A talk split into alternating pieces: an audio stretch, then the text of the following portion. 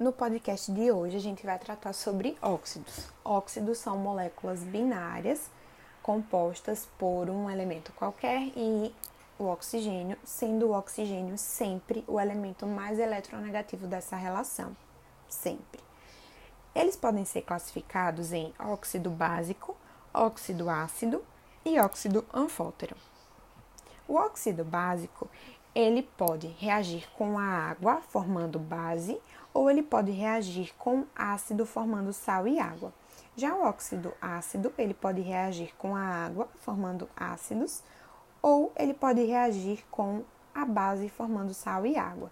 Já o ácido anfótero, ele tem essa dupla característica. Ele pode se comportar como óxido básico ou como óxido ácido, dependendo da circunstância, da situação em que ele se encontra. E aí, como classificar nesses três tipos de óxidos? A primeira coisa que deve ser feita é verificar se o elemento que está ao lado do oxigênio se é um ametal. Se ele for um ametal, ele sempre vai ser um óxido ácido, independente de qualquer coisa. Então esse é o primeiro passo.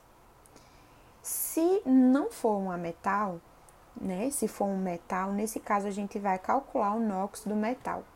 Se o NOx for mais 1 ou mais 2, ele se encaixa como óxido básico. Se ele for mais 3 ou mais 4, se encaixa como óxido anfótero. E se for mais 6, mais 5 ou mais 7, ele se encaixa como óxido ácido.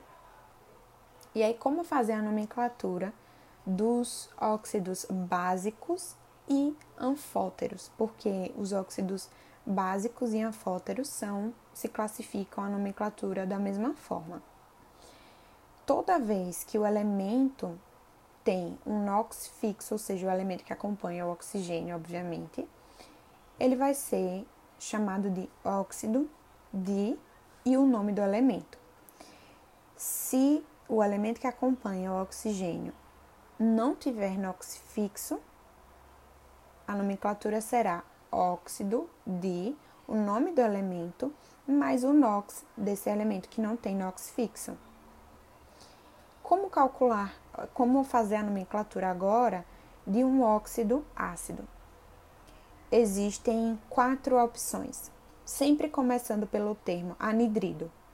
E aí, se o NOx do elemento for mais um ou mais dois, a gente vai ter anidrido, hipo, mais o nome do elemento e o sufixo oso.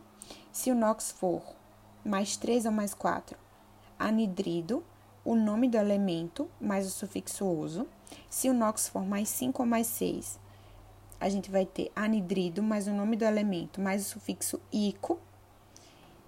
E se o NOx for mais 7, a gente vai ter anidrido, per, o nome do elemento e o sufixo ico. Então, lembrando que a gente tem duas situações de sufixo, o sufixo oso e o sufixo ico. Com nox de 1 a 4, a gente tem o sufixo oso. E nox 5, 6 ou 7, a gente tem o sufixo ico.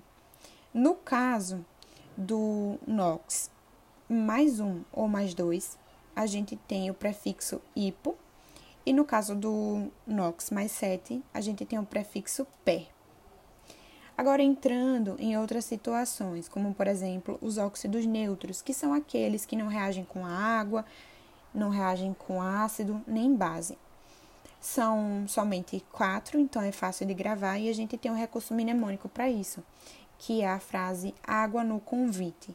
Então, são os elementos H2O, água, NO, CO e N2O.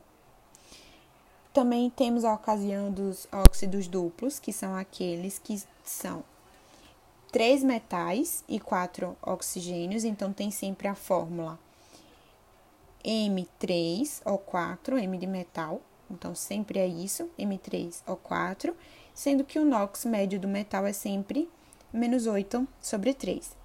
Também temos a situação dos peróxidos, que eles apresentam é, uma ligação entre dois oxigênios, então a gente sempre vai ter a fórmula com O2, certo? Que é o caso do H2O2.